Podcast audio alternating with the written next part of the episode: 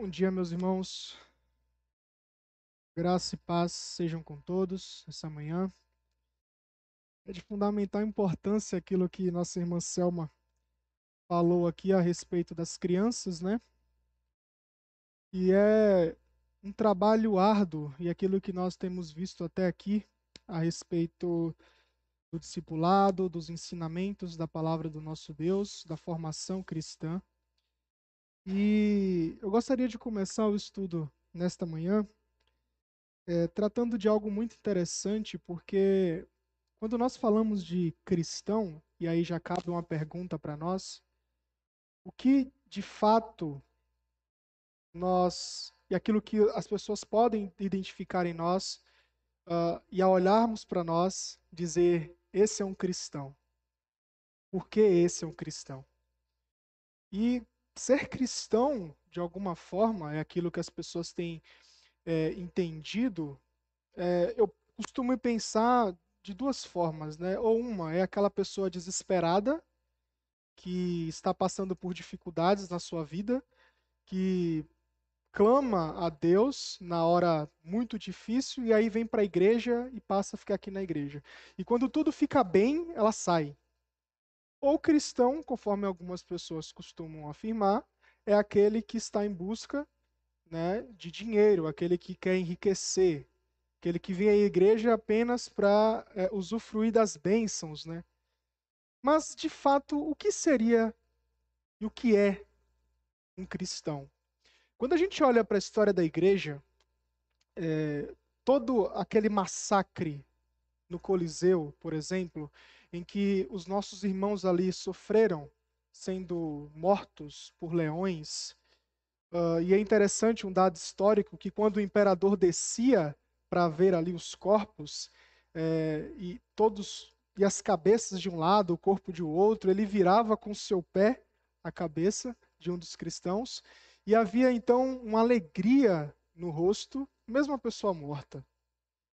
E é interessante que eles cantavam a Deus, louvavam a Deus no momento da morte. Mas, além de tudo isso e aquilo que a gente vê em muitas discussões de internet, né, sobre o que seria ser um cristão, alguns podem dizer que cristão é apenas ir para a igreja ou fazer parte de uma determinada igreja. Mas há algo muito profundo na realidade eh, e dessa identidade que nós carregamos.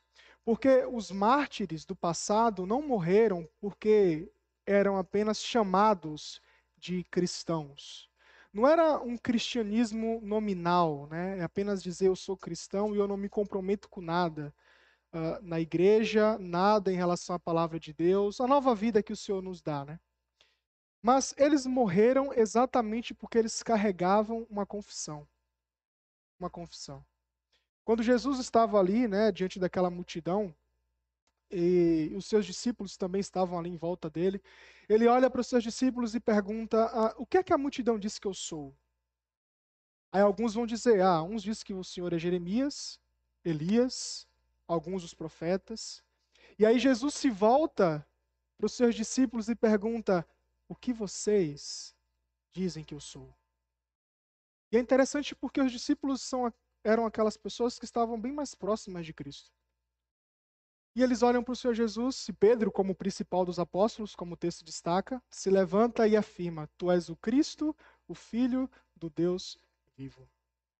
E ele vai dizer: Bem-aventurado és, Simão Barjonas, porque não foi carne e sangue que tu revelaram, mas meu Pai que estás nos céus que é que Jesus quer dizer com essa afirmação? E é interessante que ele pergunta sobre a multidão, sobre os seus discípulos, porque ele queria ouvir a confissão de cada um. E é interessante que essa afirmação de Jesus, né, Simão Barjonas, porque não foi carne e sangue que tu revelaram, significa que aquilo que você acabou de pronunciar, Pedro, não veio de você, não partiu de você, não foi a multidão que disse para você, mas meu Pai que revelou a você.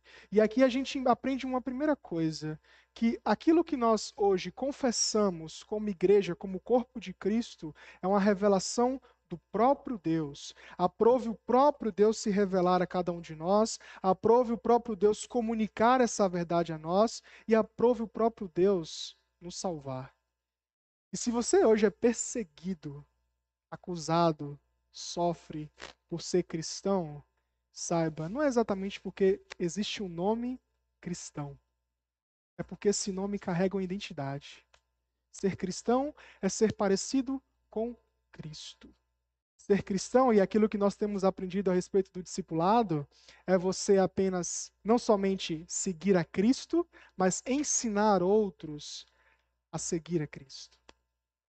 E com isso eu quero estudar com vocês hoje a respeito de santificação. Porque além de nós carregarmos essa confissão, além de nós carregarmos essa identidade, essa identidade que Cristo nos otorgou é uma identidade que precisa ser cultivada. É uma identidade que precisa ser cada vez mais fortificada e o processo que ele nos dá e que ele nos guia a praticar é o processo da santificação. E é aquilo que ele vai dizer, né, no texto de 1 Pedro 1, 13 a 16. Mas antes de ler esse texto, eu quero indicar para vocês essa obra. Essa obra do J.C. Riley é uma obra fenomenal a respeito da santidade.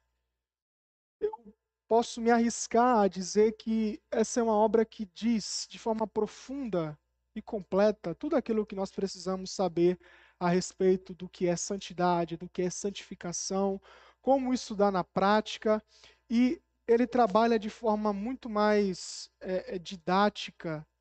Né? Não é uma leitura pesada, por mais que o livro seja um livro tão grande assim. Então, é um livro para vocês estudarem com a família, estudarem nas salas, né, nas classes dominicais uh, e nas visitas né, e de estudo bíblico. Da editora Fiel, então, está aí um livro para vocês aprenderem a respeito mais da santidade. Mas vamos ler que é que o texto diz de 1 Pedro? Por isso, cingindo o vosso entendimento, sede sóbrios, esperai inteiramente na graça que vos está sendo trazida na revelação de Jesus Cristo. Como filhos da obediência, não vos amoldeis às paixões que tinhais anteriormente na vossa ignorância.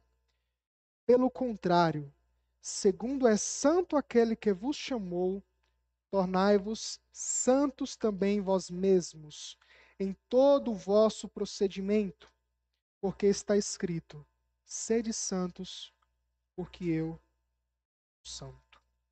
Amém. Vamos orar. Senhor nosso Deus, diante da tua bendita e santa presença, nós mais uma vez nos apresentamos, Pai, confiados nos méritos do teu filho Jesus compreendendo, Pai, que mesmo salvos como somos em Teu Filho, nós precisamos desenvolver a nossa salvação. E obrigado, Senhor, porque através da igreja, dos estudos, da comunhão, que são meios que o Senhor nos dá de poder cada vez mais desenvolvê-la. E pedimos, Senhor Deus, ajuda-nos nesta manhã a compreender melhor os teus ensinamentos, a compreender melhor, Senhor Deus, o caminho que nós devemos trilhar.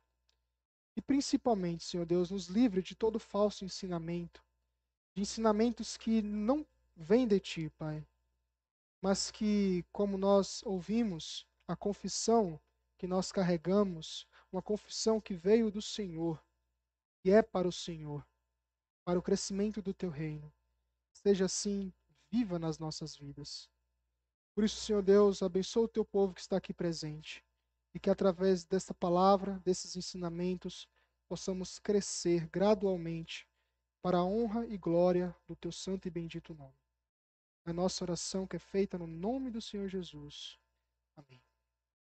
Esse é um texto que o reverendo Sandoval, né, um livro que o reverendo Sandoval tem é, pregado aqui, e eu creio que você já basicamente já tem uma compreensão a respeito do livro, do texto também, mas existe uma necessidade de nós aprendermos a respeito da santidade. E por que é importante o estudo sobre santidade? Porque em alguns momentos, e se você parar para conversar com algumas pessoas, uh, há um conceito equivocado do que é santidade ou santificação, que é o processo. Né? E eu quero destacar alguns pontos aqui. Primeira coisa é o legalismo. O que é o legalismo? Sem olhar para lá. Alguém pode me dizer?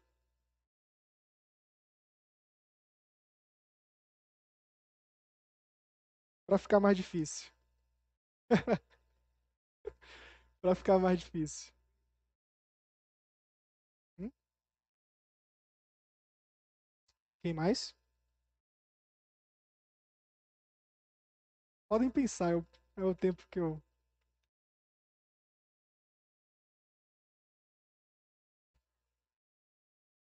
Uhum.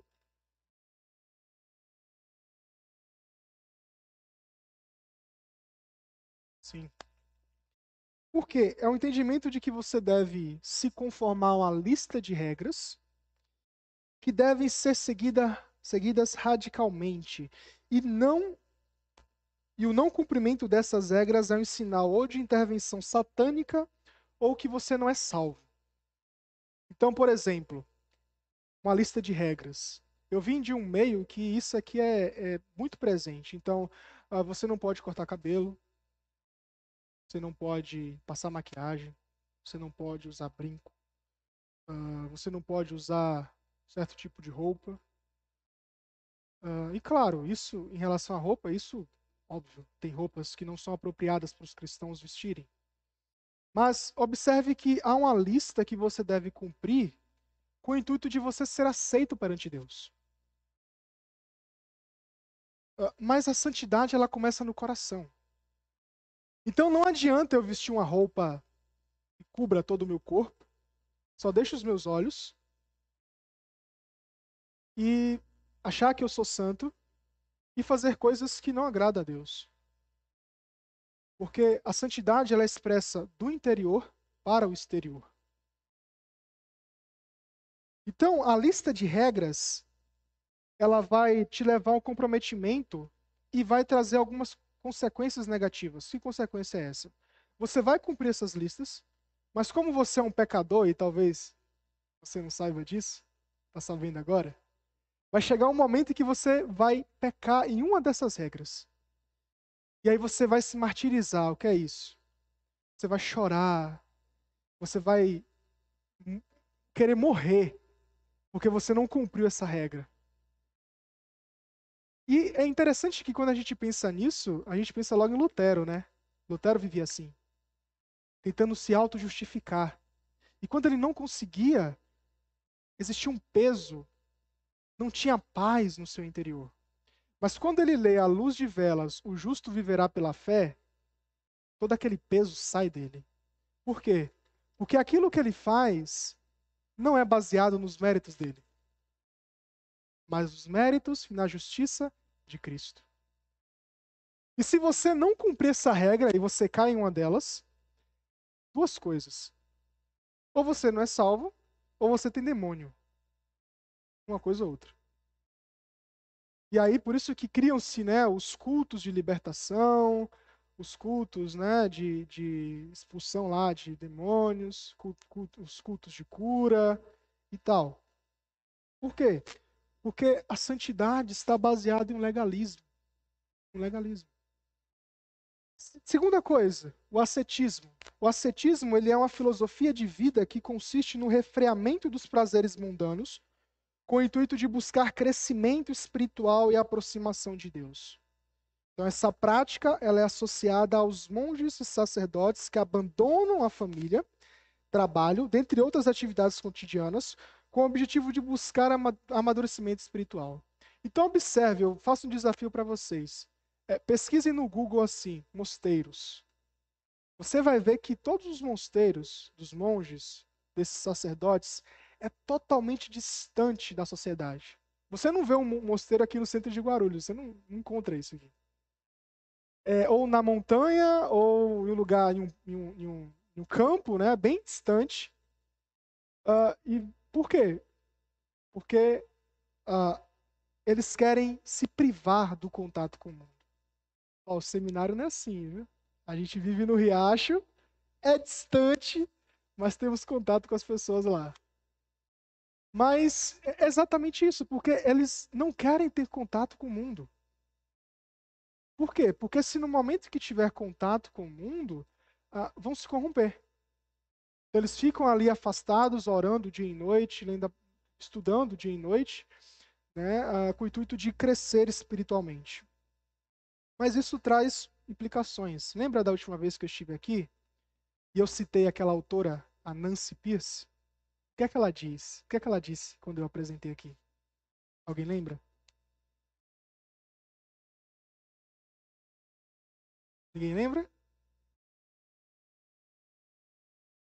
Eu sei, é. Foi um mês atrás. Então, ela vai dizer: perdemos a cultura. Perdemos a cultura. Por quê? Por causa desse afastamento. O que é que nós aprendemos no mês passado? Nesse mês, melhor dizendo. Ser sal, mês passado. Ser sal e luz do mundo. Como é, e aí eu pergunto para vocês, que você pode ser sal e luz do mundo se você não tem contato com o mundo em que você está inserido? Por isso que santidade não é ascetismo. Não é você se privar do seu lazer, não é você se privar de ir a um restaurante, a um cinema, sair com a família, né, no seu trabalho, para que você cresça espiritualmente. O afastamento não é a solução para a santificação, para que você seja santo como o Senhor é santo, mas o ajuntamento. Segunda coisa, ou terceira coisa,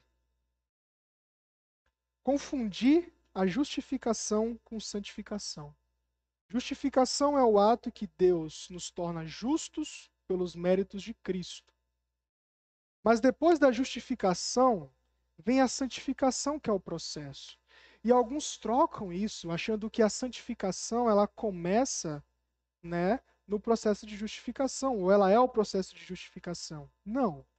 Você hoje pode se santificar, porque um dia você se tornou justo pelos méritos de Cristo. E a gente vai ver um pouco do que essa justificação trouxe ah, em relação a nós e a Deus. Então, esse é o famoso problema. Né? E se por acaso a pessoa não cumpre a santidade, ela cai da graça, que é o perder a salvação. Então elas acham que o quê? Ah, santificação é justificação, tá bom. Eu peco, nossa, caí da graça. Mas... Exato. Cai da graça, perde a salvação. O que é que tem que fazer? Ah, eu tenho que buscar Deus de novo, tem que fazer aquelas listas. Aí já liga pro legalismo, para que eu me torne salvo novamente. Mas não, uma vez justificados, justificados para sempre. Porque não é por você, é por Cristo aos méritos do nosso Senhor. Mas existe uma quarta coisa, e é uma coisa que hoje em dia, de forma bem minuciosa, a gente não vê muito claro, de forma clara, uh, em alguns âmbitos da igreja, mas é o tal do liberalismo. O liberalismo. O que é que o liberalismo vai dizer? Que precisamos ser mais uh, abertos liberais, vamos liberar, né? Por exemplo, a ideia da igreja emergente, né? Que é exatamente assim: você vai para um grupo de pessoas, vamos colocar aqui, né? Algo bem recente, homossexuais. E aí você chega para eles e fala: ah, não, vem para o nosso meio, não tem problema não. Você não precisa se arrepender. Vem para cá, fica aqui. E aí hoje a gente tem visto igrejas que o pastor é homossexual, os membros são, os presbíteros são. E não foi para isso que Cristo nos chamou. Então a ideia de você ser mais liberal é deixar com que. É, é, é um momento em que não há mais pregação sobre pecado, sobre arrependimento. E há uns anos atrás, poucos anos, mais ou menos quatro anos, uh, um pastor liberal, ele no púlpito pregou exatamente isso aqui. Ó. Olha o que, o que ele diz. A santidade é essa consciência de que Jesus está em mim e não interessa o que eu esteja fazendo. Se eu estou enchendo a cara, se eu estou cheirando uma carreira, se eu estou na cama errada, se eu estou com o dinheiro errado no meu bolso, se eu estou mentindo, se eu estou cheio de cobiça, se eu estou cheio de inveja, se eu estou cheio de amargura e de ódio, se eu quero vingança, não interessa. Jesus está comigo.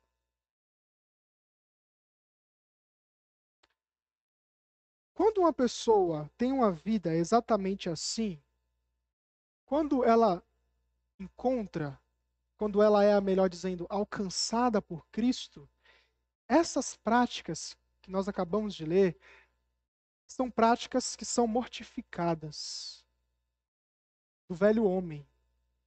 E já alcançados, elas não existem mais. Isso não quer dizer que você não seja tentado a praticá-las. Porque você é tentado. E Cristo está ali no momento da tentação, te dando forças para que você mortifique o velho homem. Mas em nenhum momento, e eu assisti a, a pregação toda, né, vi o contexto todo para não tirar do contexto da pregação. Mas em nenhum momento você vê a, aquilo que ele, e no momento da pregação, né, demonstrar o arrependimento. Não é apenas eu faço isso e Cristo está aqui. E aí diz que é interessante que ele diz: não importa o que eu esteja fazendo, importa sim. Importa sim. Vai.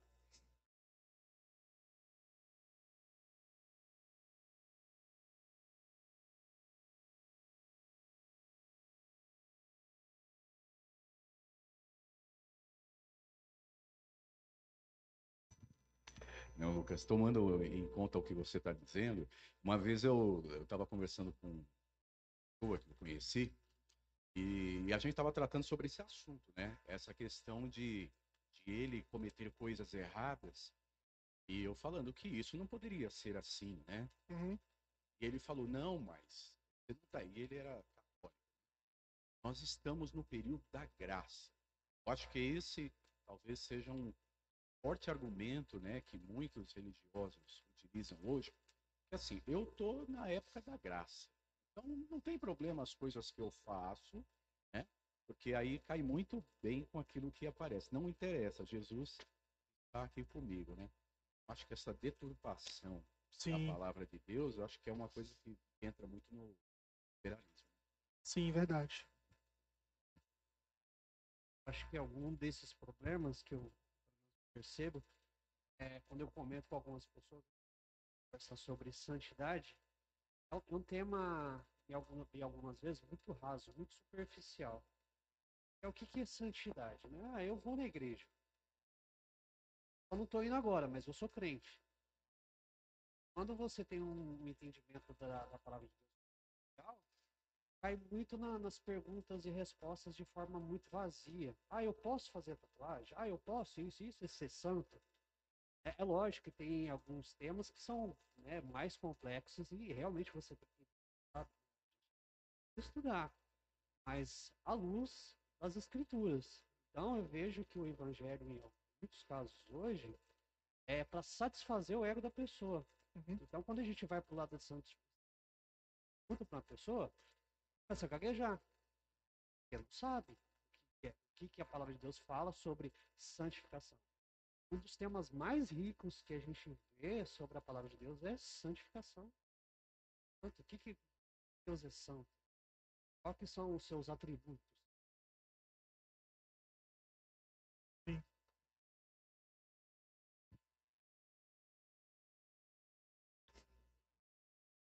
É, ah, mas é uma sala de aula, a gente pode falar. Se, se, eu falar errado, o professor me corrige, né? Pastor, né? Os amigos me pegam no, no final da é, Eu tenho uma, uma amiga também, né? Que, graças a Deus, está comigo dia a dia. E a gente conversa muito e sempre quando eu comento alguma coisa, ela fala assim, é santa, você é uma santinha. Você não é uma santinha, coisa nenhuma. Aí eu falo para ela, eu não sou santa, eu procuro me santificar. Santifica, santif, santo é uma palavra que significa separado.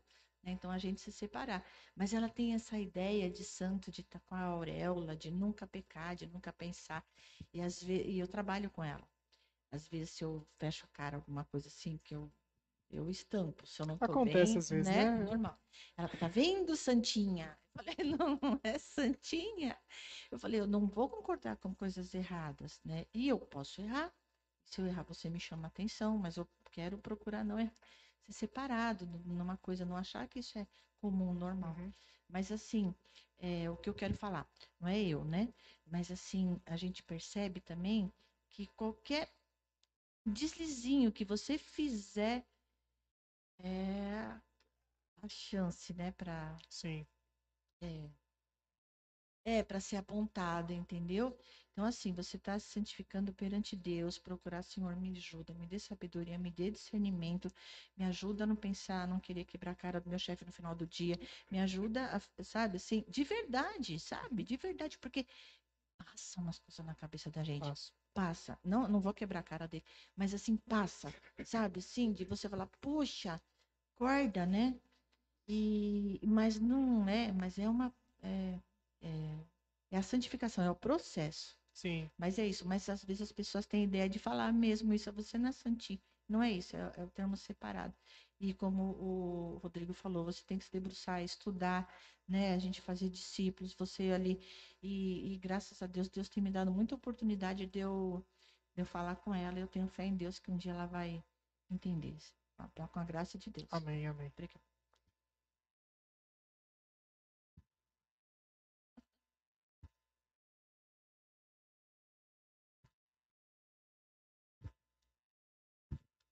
É importante ressaltar que esse Jesus que ele está mencionando aí, e aquela marcha para Jesus que teve essa semana, né, lá em Curitiba, se eu não me engano, não é o Jesus da Bíblia.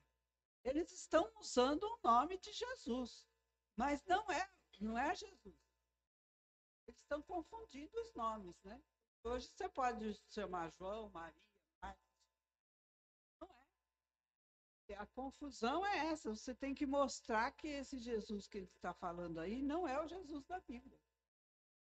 Sim, não é. Com certeza não é. Totalmente diferente. Uh, infelizmente é o que muitos hoje, né? Que eu expus aqui, logo na, na primeiro texto, né? Que eu preguei aqui à noite, foi sobre as especulações a respeito de Jesus. Aqui C.S. Lewis, lá no seu, cristianismo, no seu livro Cristianismo Puro e Simples, ele vai colocar, né? Os três dilemas lá. É, ou ele é louco, ou ele é mentiroso, ou ele é Deus. Alguns vão dizer que ele é louco, outros vão dizer que ele é mentiroso. Outros vão dizer que ele é Deus. Então, cada um, é, é, e essa tal liberdade, né? Cada um vai estipular, vai criar um Deus, um Cristo na sua cabeça. Por isso que nós, como cristãos, nos baseamos na palavra. Porque não é a gente que cria um conceito de Cristo. O próprio Deus, pela sua, pela sua palavra, já nos dá a revelação de quem ele é e de quem é o seu filho, de quem é o Espírito. Então, realmente é totalmente distante. Ah, quando alguém perguntar, né? Ah, santinha, né? Sou santa, sim. Santa. E aí já é uma ponte para o evangelismo. Uh, para mostrar para a pessoa que o significado correto de ser santo. Ser santo é um estado, né?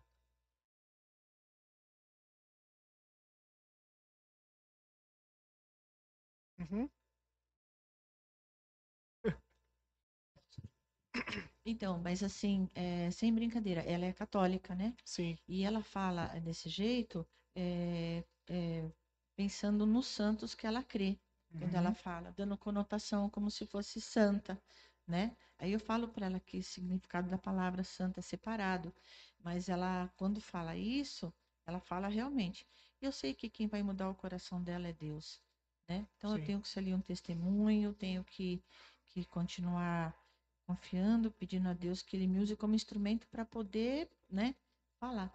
Mas é nesse sentido. Se eu falar para ela que eu sou santa mesmo, misericórdia. Agora, por, por que ela tem, ela tem essa visão? E por você ter, ter dito que ela é uma católica, fica muito mais fácil a gente compreender. Os católicos olham para os personagens da Bíblia como pessoas perfeitas, como pessoas que intercedem por elas. Então, quando ela olha para a Bíblia e fala assim: olha lá, João, olha Pedro, né? Olha Moisés. Nossa. Aí olha para você lá com a cara né, triste. Vai falar: Nossa, aquele ali é cristão? Igual esse aqui? Não, não é não. Só que ela esquece que Pedro cortou a, a orelha lá do Malcolm, né? Que Pedro falou assim: Jesus, não vai morrer, não. Ele, eles esquecem que Pedro falou, e eu estou citando Pedro porque Pedro, para eles, é a pedra angular da igreja, né? o fundamento da igreja. Por isso que eles usam essa passagem da confissão, né? Tu és, tu és o Cristo, Filho de Deus vivo, como Pedro ali dizendo, usando de base para que Pedro, dizendo que Pedro é o fundamento, né, é o Papa, o fundamento da igreja. Só que eles esquecem que Pedro falou assim: Senhor, nunca vou te negar. Tempo mais à frente, Pedro negou três vezes. Eles esquecem que Pedro era alguém impulsivo, inconstante, queria ser maior que os outros. Como? Uma, uma hora era Simão, outra hora era Pedro. É, esquecem que Moisés bateu com o cajado naquela rocha em desobediência a Deus. Por isso foi um dos motivos dele não entrar na terra prometida. Esquecem que Davi, sim, era um homem segundo o coração de Deus, mas é um homem que pecou em adultério e pecou assassinando. Então, elas olham para a Bíblia achando que esses homens são perfeitos, mas não.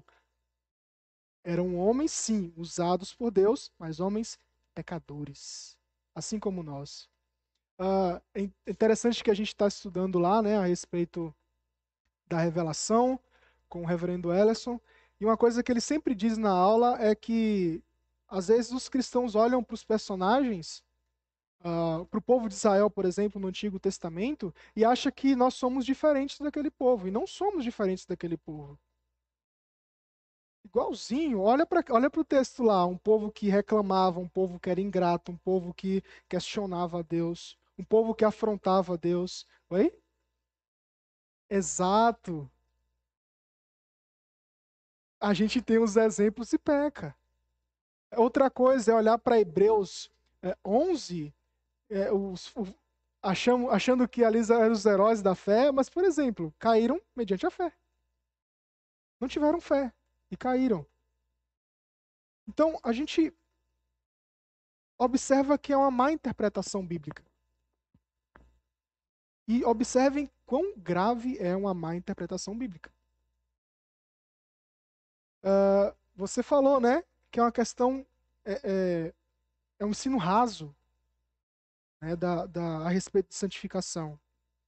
E realmente é um ensino que uh, uh, é tão raso que existe um conceito muito interessante uh, que para a gente compreender a santificação, para a gente compreender cada um de nós também, precisamos de uma ótica divina. Quer ver um exemplo? Olha Isaías, Isaías 6. Ele viu o Senhor, a majestade, a grandeza, a santidade, em que os anjos, com seis asas, cobriam seus rostos, cobriam seus pés, com duas voavam e clamavam: Santo, Santo, Santo. Ele teve essa visão. Depois que ele teve essa visão, o que é que ele falou? Ai de mim, por quê? Porque ele olhou para Deus e. Calma aí. Não dá. Olha para mim. E é interessante que ele percebe ele, o lugar que ele está. Ele diz: Sou um homem de lábios impuros e habito no meio de um povo de impuros lábios. Por quê? Ele vai dizer lá: Eu vi o Senhor assentado. Então, para que a gente entenda, compreenda mais, não só a santificação, mas todo o assunto que a gente trata, seja aqui na igreja, seja no nosso lar, precisamos de uma ótica divina, porque nós não conseguimos conhecer a nós mesmos de forma completa, nós precisamos de Deus. Deus diz quem somos, não nós, porque Ele nos conhece muito mais do que nós nos conhecemos. Ele sonda o nosso coração. Um texto maravilhoso é Salmo 139. Ele sonda o nosso coração. Aonde me ausentarei? Suba aos céus, lá estás. Mais profundo mar, lá estás também. Então, precisamos da ótica divina. E um liberal não tem uma ótica divina, ele tem uma ótica dele mesmo. E isso aqui está entrando na igreja. Muito. O liberalismo é, é, vamos usar um exemplo aqui, né, bem recente, como o coronavírus. É um vírus que entra e se espalha, contamina e causa o quê? Morte Muitas igrejas morreram nos Estados Unidos por causa do liberalismo. Infelizmente, nós temos visto igrejas aqui no Brasil também morrendo por causa do liberalismo, morrendo por causa de uma pregação como essa. Não interessa o que eu esteja fazendo, Cristo está aqui. Não, isso é mentira. Quando Cristo está, há santidade. Quando Cristo está, há mudança de vida. Há amor. A pureza, porque Ele é santo. E veremos mais à frente também o significado de que nós somos filhos. E Deus não quer filhos impuros. Deus nos adotou para sermos filhos santos, assim como Ele é. Como o próprio Pedro destaca, sede santos porque eu sou santo. Mas vamos olhar um pouco para o texto, uh, porque ele vai, a partir do versículo 13, falar sobre isso, mas anteriormente ele diz algumas coisas, que é a respeito da salvação. Né, que Deus os abençoou, né, bendito Deus e Pai de nosso Senhor Jesus Cristo, versículo 3, que segundo a sua muita misericórdia nos regenerou para uma viva esperança por quê? Porque tínhamos uma esperança morta, falha. Mas hoje, em Cristo, regenerados, temos uma viva esperança mediante a ressurreição de Jesus Cristo dentre os mortos.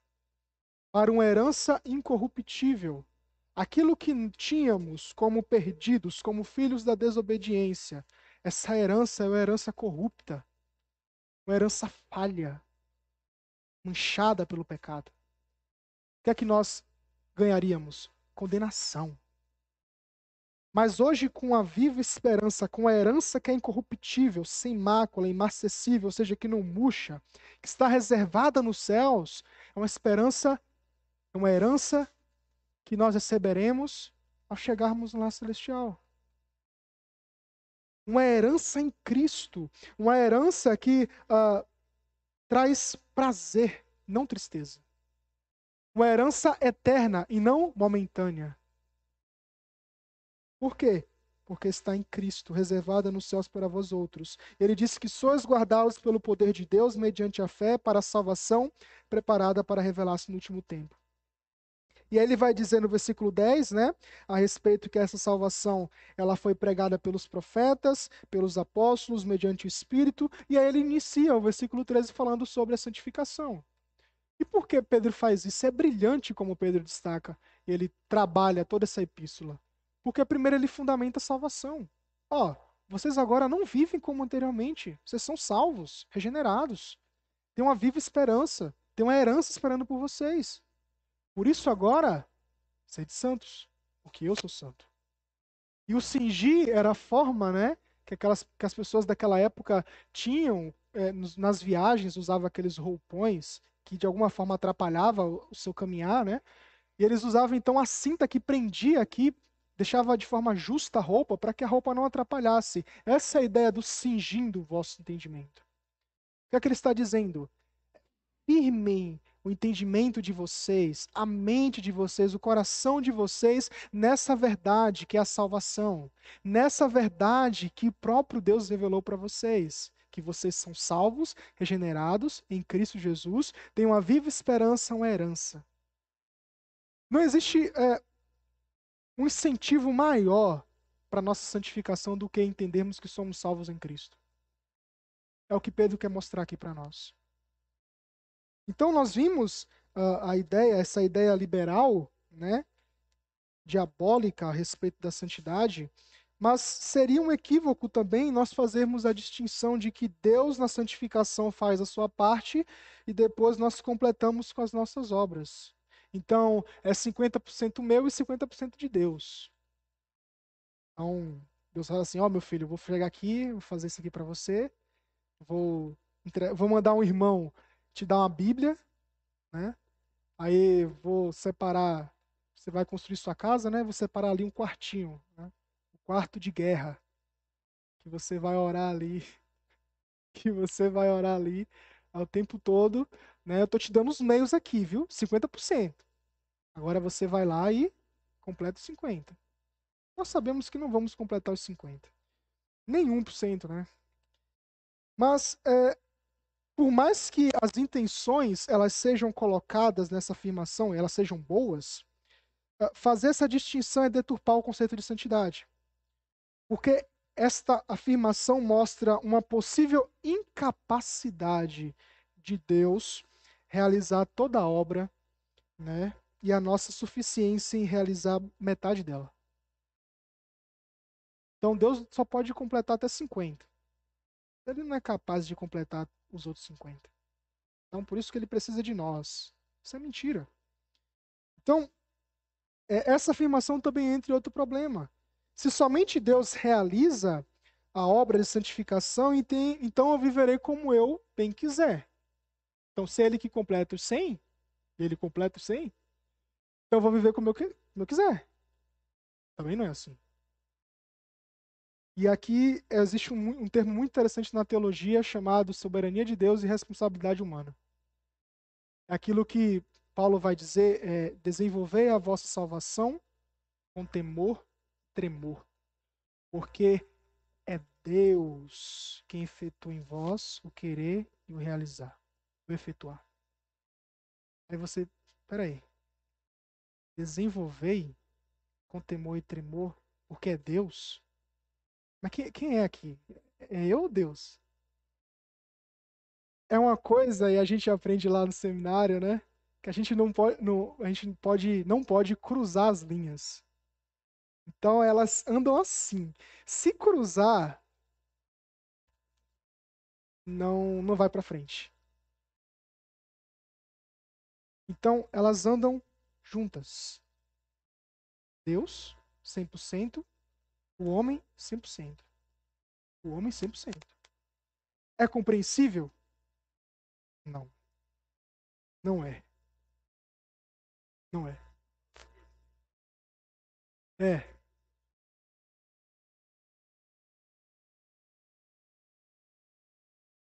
Estão juntos. Não estão. Ah, e se tiver os dois trens aqui, caminhando junto, e lá na frente cruzar, vão se bater. Nossa mente não consegue compreender isso. Assim como muitas outras coisas na Bíblia. Isso é ruim? Não. Porque você pode pensar, mas espera aí, como é que Deus pode criar um negócio desse que minha mente não compreende? Aí você vai viver como um racionalista, né? Quer querer, querer compreender tudo pelo seu pensamento, mas você não vai compreender isso aí.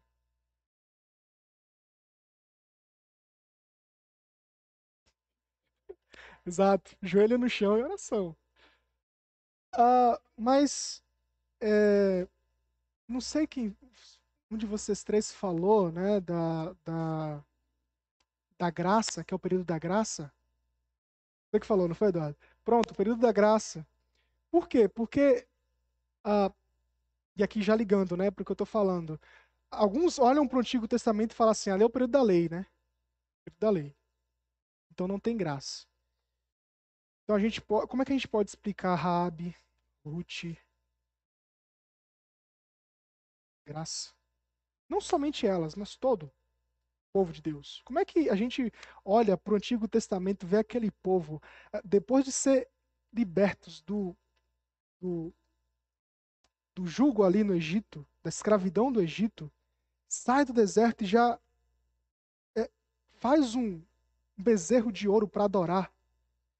E Deus ali perdoa. É graça. É graça. Sempre foi graça.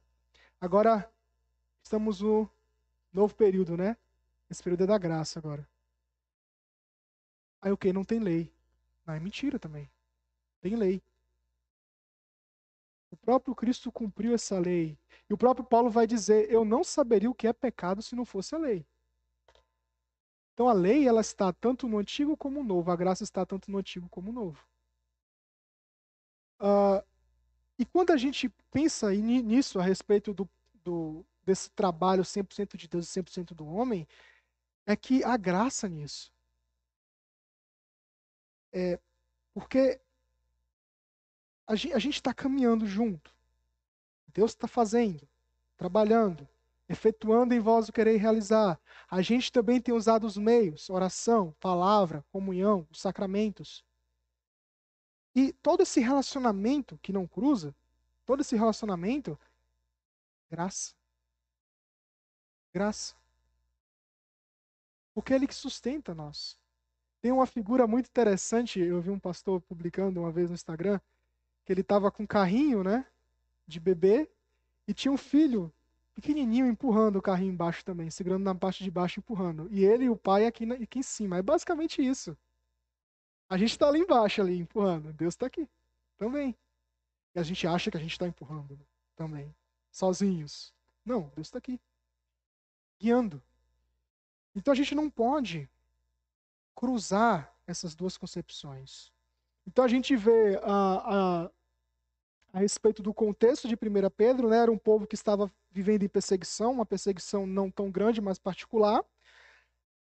Estavam sendo tentados a apostasia, havia ali falta de esperança, dúvidas, medo, sem uma perspectiva cristã. Então aí ele vai colocar a ideia do cingir, como eu falei para vocês, e ele então continua dizendo: é, sede sóbrios. E essa, essa ordenança significa o quê? Sejam calmos, serenos. Pessoas moderadas, pessoas controladas. Pessoas que com, possuem total capacidade racional. E santificação é você pensar também. Pensar e meditar. Não como né, a yoga lá. Não, meditar é o quê? Você olhar para a palavra de Deus como meio de santificação, meditar nela, meditar nos preceitos do Senhor. E só assim nós permaneceremos firmes, meio diante de perseguição, dúvidas, medo, quando nossa mente está preparada. Então, como filhos da, desobedi da obediência, não vos amoldeis as paixões que tinha anteriormente na vossa ignorância. Éramos cegos. Cegos. E hoje, salvos à luz. E mediante a luz a gente pode enxergar o caminho que estamos trilhando. Uh, mas Deus é o padrão primeiro de santidade. É, quando o termo original descrito por Pedro se refere a Deus, isso significa primeiramente a ideia de, de Deus como um ser separado isso mostra a sua singularidade em tudo. E é tudo aquilo, né, em forma de e a sua distinção como sendo aquele que é totalmente puro. Então, como o irmão falou, Deus é santo, separado, não há mal, não há trevas. Por isso que nós, como santos que, que somos, salvos nele, não deve haver trevas em nós é, precisamos estar separados. E separados é, no caso de você ser distinto das práticas mundanas e não separado como os monges do, do mosteiro. E é, é interessante que ele é totalmente transcendente. Porque não há e não pode haver, e, e se tentarmos fazer isso, é mediocridade, porque não há comparação entre nós e Deus. É impossível. Está distante. Mas isso não é motivo para desanimarmos. É motivo para que a gente caminhe mais, ser parecido com o nosso Senhor. Principalmente porque Ele é o nosso Senhor. Ele é o nosso Pai. E o conhecimento verdadeiro de Deus me fará enxergar a necessidade que eu tenho de santidade. Como Isaías. Mas lembra no livro, logo no início? Jesse Riley ele vai afirmar exatamente assim: que a santidade é o hábito de ter a mesma mente de Deus à medida que tomamos conhecimento da sua mente descrita nas Escrituras. É o hábito de concordar com o juízo de Deus, abominando aquilo que ele abomina, amando aquilo que ele ama e medindo tudo quanto há neste mundo pelo padrão da sua palavra. A pessoa mais santa é aquela que em tudo concorda com Deus. Deixa eu dar um exemplo para vocês dessa questão de comparar, né, com a palavra de Deus. Primeira coisa, uh, vamos ser muito claros aqui muito é, objetivos a respeito das implicações que temos visto na nossa época. E eu quero citar né, basicamente duas coisas aqui. Homossexualismo. Quando a gente fala de homossexualismo, o que é que as pessoas olham quando os cristãos falam? São pessoas com ódio, pessoas intolerantes, pessoas que perseguem e várias outras características. Mas quando a gente condena o homossexualismo, é amor.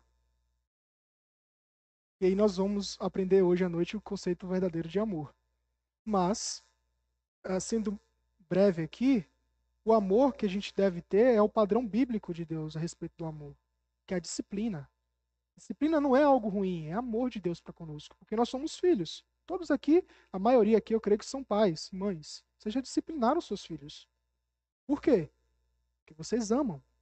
Porque vocês não querem ver eles no erro, sendo afetados de forma ruim. E é exatamente isso o significado de amor. E quando a gente condena o homossexualismo ou qualquer outra prática condenatória, a gente está amando as pessoas. Claro, existe a forma correta de você abordar as pessoas. Não é você chegar para ela e falar assim: você vai para o inferno, você é um miserável, eu vou te matar se você não se arrepender. Aí puxa a arma na cabeça. Não, não é assim. Pedro vai dizer ainda nessa, nessa epístola de, dele, creio que o reverendo Sandoval vai abordar isso com vocês, que precisamos apresentar a, a nossa esperança, mas com amor, com humildade.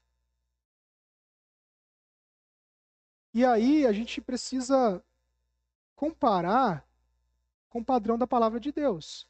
Então, santidade é exatamente isso aqui. Ah, alguém te pergunta: homossexualismo, Deus abomina ou ama? Eu devo abominar. Não, ah, como eu falei, usar a pessoa, você vai para o inferno, te matar se você não se arrepender. Não, não é isso. Abominar é o quê? Eu não amo isso que você faz. Isso que você faz desagrada a Deus. É aquilo que a gente tem visto hoje aí, né? Aquela cantora gospel, como é o nome dela? Bruna Carla, né? Ela falou: Não, eu tenho um amigo que ele é homossexual. Eu cheguei para ele, eu não concordo com sua prática, mas eu te respeito. É exatamente isso. E pregar a palavra de Deus. Isso aqui está errado. Não é, de, de uma certa forma, agredir a pessoa. Mas as pessoas acham que é agressão. Pode falar, irmã. Em Levítico 11, 44 e 45 diz, né? O Senhor diz: Eu sou o Senhor, vosso Deus. Portanto, vós vos consagreis e sereis santo, porque eu sou santo, e não vos contaminareis por nenhum exame de, de criaturas que se arrastam sobre a terra. Eu sou o Senhor que vos faço subir a terra do Egito para que eu seja vosso Deus Portanto, vós sereis santos, porque eu sou santo. Uhum.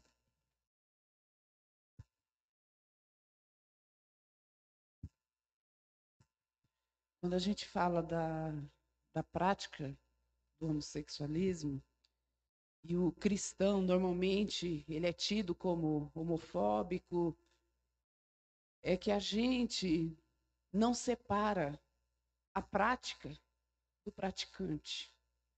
Porque existe a prática, não sei se eu estou correta nesse pensar, eu estou aqui para aprender. Existe a prática, é o pecado que Deus abomina, com certeza.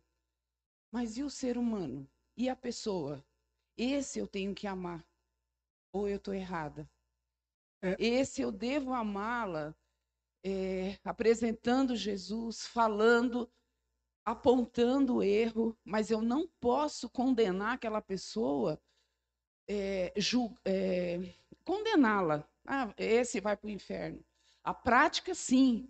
A prática, sim, é abominável diante de Deus e diante de nós, diante do, do, do cristão. Mas e o ser humano? E a uhum. pessoa? E a pessoa que pratica? Como eu me refiro a ela? Uhum. Como eu devo Entendi. fazer? Tá é, a gente precisa tomar um pouco de cuidado para. E aquilo que eu já até falei aqui, né? Ah, que ah, discipulado é uma coisa e evangelismo é outra. E até a irmã Maria perguntou como a gente pode falar, né? Até hoje eu lembro. É, da, da, dessa separação, né? Deus ama o pecado, mas é, Deus ama o pecador, mas abomina o pecado a gente precisa tomar muito cuidado quando a gente fala, tipo assim, Deus abomina o pecado, mas não posso condenar o pecador. Por quê? Porque quem pratica o pecado é a pessoa. É. Quem que vai para o inferno? É. Porque assim, é, o, que se, o, que, o que eu falei aqui a respeito de condenação é você agredir a pessoa, é você, de uma certa forma, com ódio, você desprezar aquela pessoa. E nós não somos chamados para isso. Nesse sentido, condenação é errado. Mas ela não pode é, ser privada da realidade que, de que se ela continuar naquela prática, ela vai para o inferno. Já está condenada. Entende? Então a gente precisa tomar um pouco de cuidado em separar tanto o pecado como do, do praticante. Porque as duas coisas estão juntas. Microfone? Produção?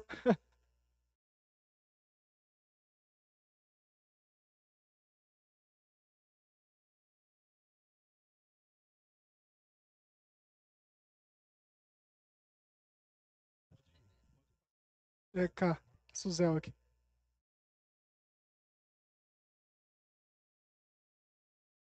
Não, é que a, a questão do. Tá bom. Pronto.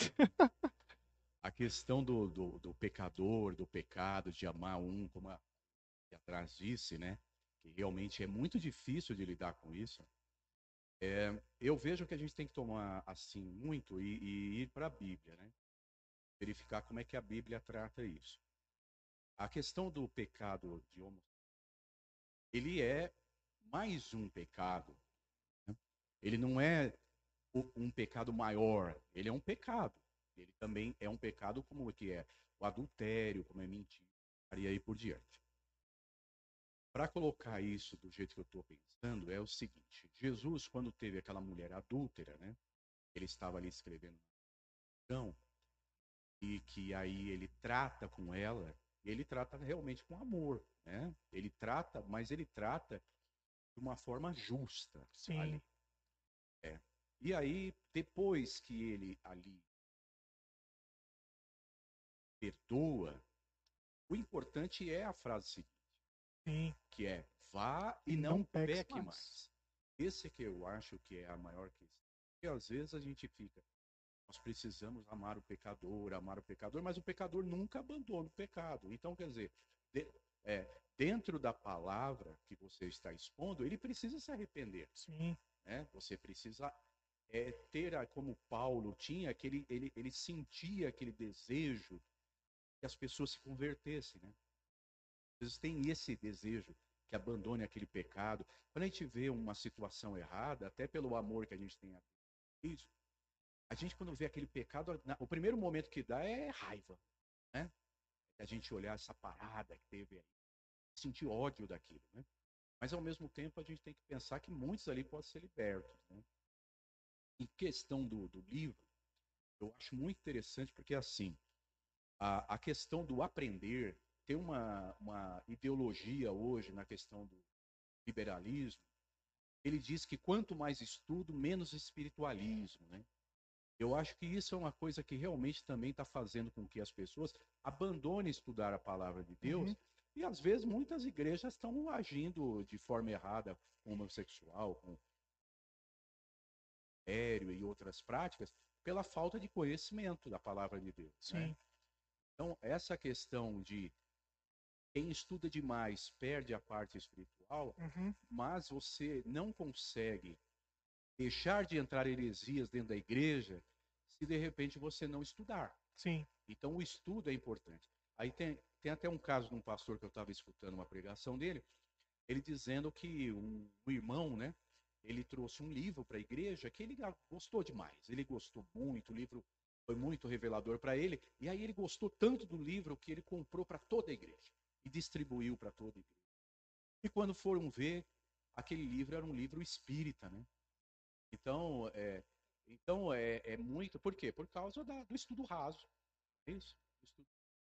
Então, da, da gente saber, até com um estudo mais aprofundado, como lidar com o homossexual, como o idólatra, Uhum. como fazer as coisas. Vejo que é por isso. O estudo é muito importante para que a gente. É, o meu comentário é o seguinte: É, eu entendo a frase, né, a sua explicação, mas eu fico pensando assim: se a pessoa vai ser condenada ou não, ou não, não cabe a nós, né? Uhum. Quem vai salvar ou condenar é Cristo. Agora, o meu comportamento na hora que eu estou falando com a pessoa, eu não sei se ele é salvo ou não. Eu não sei. Eu sei que o pecado vai ter uma condenação. Pecado, né? A pessoa vai que praticou vai ter uma condenação. Mas não cabe a mim Ah, sim, essa entendi. condenação. Entendi. Agora, dependendo da forma como eu abordo a pessoa, Uhum. eu falar só da condenação, tá? Uhum. E não mostrar o amor Sim, de Deus, também tá errado. sim. Por quê? Porque ele ama, senão to- todo mundo peca, Uhum. Entendeu? Então, assim, a santidade é uma linha flutuante na vida do cristão. Ele não tá assim, ó, Uhum. é flutuante. Tem hora que ele tá mais perto de Cristo, tem hora que não. Porque ele peca. Porque ele se afasta, ele não lê. Entendeu? Agora, você obedece para não ser condenado ou você obedece porque ama? Sim. Entendi. Entendeu? Então, Uhum. acho que isso. E é, por medo. É. Porque senão a gente fica assim, ai, não, você vai ser condenado. Você vai... Então você Sim, vai ser salvo pelo medo. Entendeu? O medo Uhum. de não condenar? Não é aí. Eu acho que não é por aí. Sim. Eu acho que você tem que obedecer por amor, não Uhum. porque Deus é amor, né? Então assim, também ficar só com esse, não, porque vai ser condenado, bababá. Então a pessoa vai ficar só nessa linha de obedecer por ter medo de Deus e não Uhum. por amor a Deus, que é o que a forma que eu acredito que nós temos que obedecê-lo, Sim. porque ele, ele nos amou e eu amo. Uhum. E eu não quero eh, não ficar decepcioná-lo, né? Então, assim, eu vou obedecer. Agora, ficar só na linha de condenação que não pertence a mim, não sou eu que condeno Uhum. a pessoa, é Deus, né? Então, eu acho que falar do amor precisa ser dito Também. que também. ele ama, ele condena. Só que a condenação, então assim, eu também, como cristã, peco. E eu vou ter a condenação de Deus. Mas eu, a, a forma que eu penso na, na minha conduta de vida, eu acredito, tem que ter uma linha tênue. se- Senão eu vou é, obedecer a Deus por medo Sim. E não por amor, e realmente. não por amor. É, é exatamente isso, né? Porque assim, quando você chega, como eu falei, né? Você vai pro inferno e tal. É, já, já, como você falou, tendo o papel de Deus ali em julgar a pessoa, mesmo a gente sabendo da realidade, a gente sabe da realidade de, de pessoas que praticam e que vivem dessa forma. Realmente o fim delas. Mas, como eu até expliquei aqui, né? O evangelho é uma mensagem lógica. Uma mensagem lógica. Então, Deus santo, justo, soberano, o homem, pecador, né? longe de Deus, necessitado de salvação, amor. Por quê? Porque se ele não entender que ele necessita de um Salvador, ele não vai compreender o Salvador, a salvação. Ele precisa olhar para ele e falar assim, Isaías, ai de mim. Então é exatamente isso né? Ah, como o próprio Pedro vai dizer, com humildade, mansidão. E essa, essa parte do testemunho e anunciar o evangelho é um meio também de Deus alcançar pessoas. Porque se ela tem um primeiro contato de alguém rude, bravo, condenatório, ah, ela vai se fechar. Ela vai se fechar. E só um instante, irmão. É, e aí o que? Só para a gente não perder a- o raciocínio aqui. Essa ideia de concordar ou não com, com Deus. De comparar com a palavra de Deus. Deus abomina isso? Abomina. Então não devo amar essa prática. Por exemplo, outro exemplo, o feminismo. Ah, vamos ser muito claros aqui. Principalmente para as mulheres. Não é, é, é desmerecimento não é um papel menor do que o papel do homem. São papéis diferentes. E sabe qual é o problema? Prestem muita atenção nisso.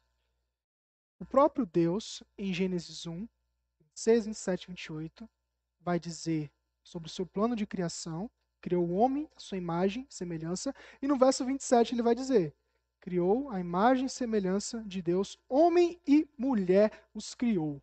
E no versículo 28 vai dizer: e os abençoou. De que forma? Dominai, multiplicai, sujeitai. O domínio da criação não é um papel do homem, eu digo, a parte, o lado masculino. Homem, geral. Homem e mulher. Então, e aqui que eu costumo afirmar, né? Mulheres, vocês não precisam de movimentos. Vocês não precisam de movimentos. Ah, mas o machismo, ah, mas isso, aquilo, outro, ah, é, violência doméstica e tal. Isso não é isso não pode ser tratado com movimentos.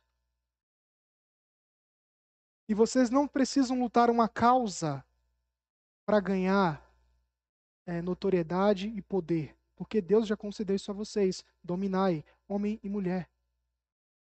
E você tentar tratar o machismo ou qualquer outro pecado com um movimento vai ser falho, porque a gente só trata pecado com palavra, pregação, santidade, por isso que movimentos, para tratar movimentos, não dá certo. Não dá certo. E aí você se pergunta: esse movimento ou qualquer outro movimento agrada a Deus? Se for contra a sua palavra? Não. Então eu não devo me agradar dessas coisas. Ser santo é isso, aquilo que ele vai dizer. É você, é a medida que tomamos conhecimento da mente de Deus escrita na palavra. É nós olharmos para a palavra.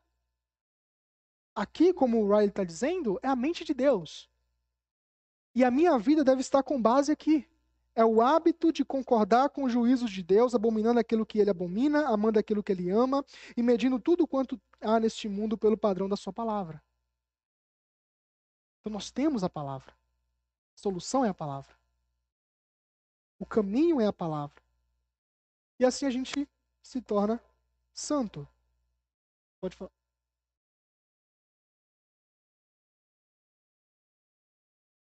Pode falar. É... Deixa ela falar, porque ela levantou primeiro. Não, é sobre o homossexualismo, voltando atrás aí um uhum. pouquinho. A gravidade do pecado do homossexualismo é um pecado muito grave. A gente não pode menosprezar, porque uhum. lá em Levítico diz que é abominação. E lá em Romanos 1 diz que Deus abandona os que fazem tais práticas. Então, é um pecado gravíssimo. Não pode falar assim, ah, é um pecadinho. Não é um pecadinho. É um pecado gravíssimo. E as consequências? E as consequências são muito graves. É o abandono de Deus. Deus abandona essas pessoas. Então,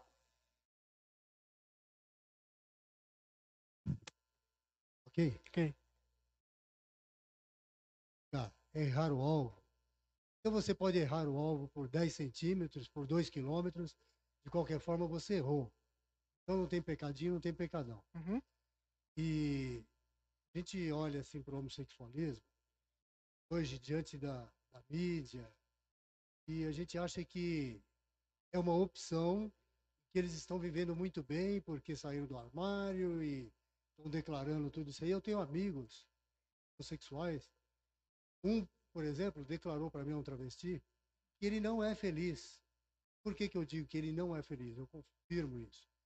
Que o pecado traz é, consequências para si mesmo.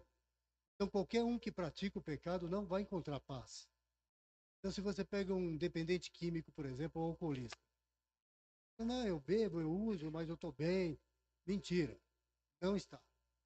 Ele, aparentemente, ele pode até declarar lá no bar, ele fala que está bem, dá risada, mas na intimidade dele, quando ele chega em casa, ele vê aquele vazio que ele encontra.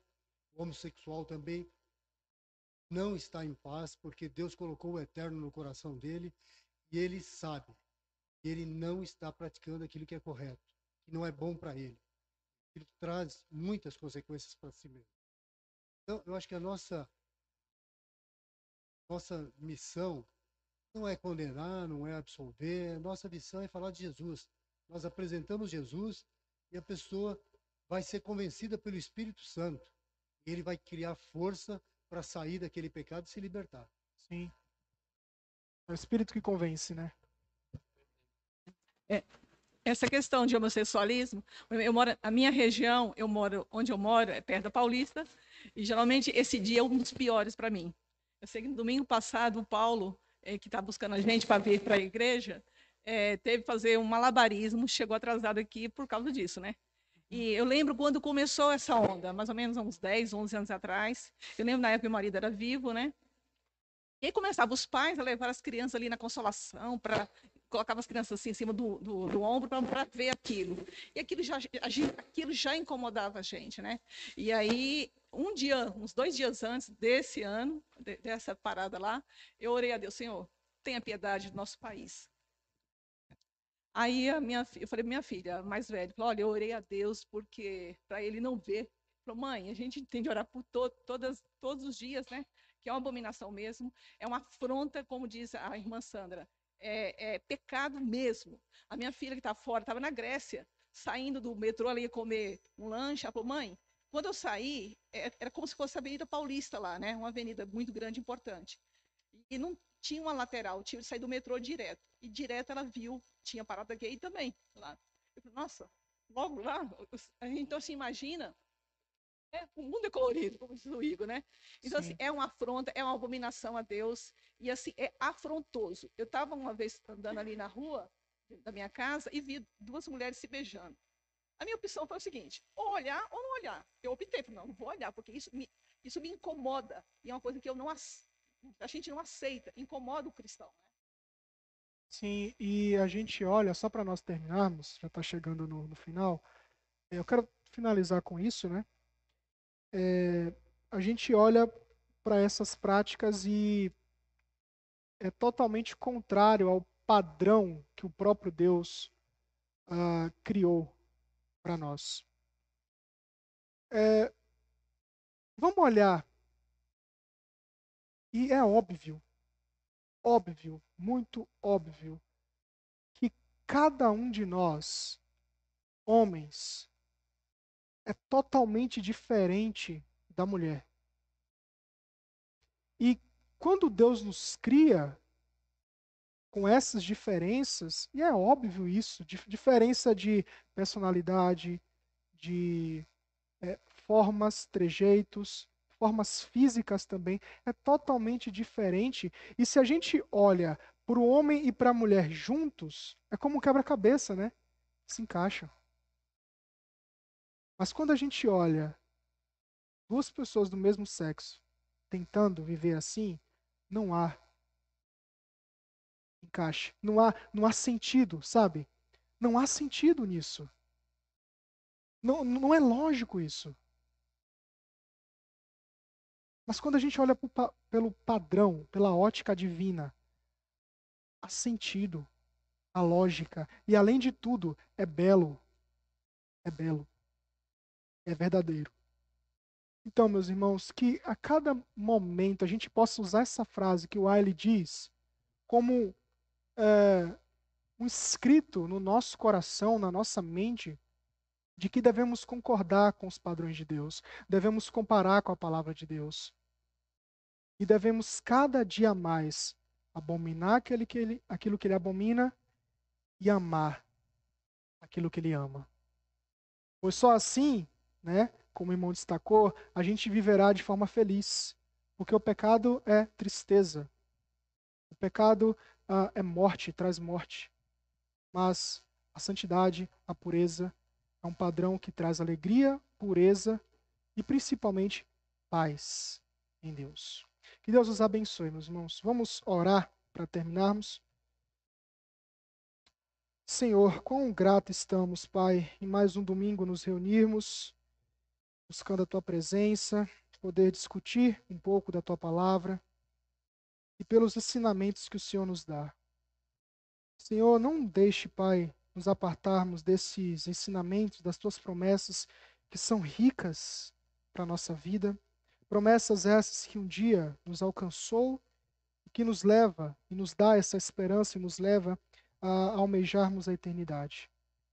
Pai, que mesmo nas dificuldades da nossa época, Senhor Deus, assim como sempre tivemos, possamos cada vez mais ser cristãos corajosos em defender a nossa fé. Mas ajuda-nos, Senhor Deus, a não nos levarmos aos padrões do mundo, tentando defendê-la de forma errada, de forma com que o Senhor não nos chamou para defender. Mas ajuda-nos, Pai, a defender com amor, com humildade, sabendo que não somos nós que convencemos as pessoas, mas é o teu Santo Espírito. Mas, Pai, pedimos que, mesmo falhos como somos, ineficazes, inúteis, que o Senhor nos use como homens e mulheres, teu povo, teus filhos, para que o Senhor seja conhecido, para que a tua igreja cresça e para que principalmente, Senhor Deus, haja salvação. É a nossa esperança, Senhor Deus, é a nossa oração, que é feita no nome do teu filho Jesus.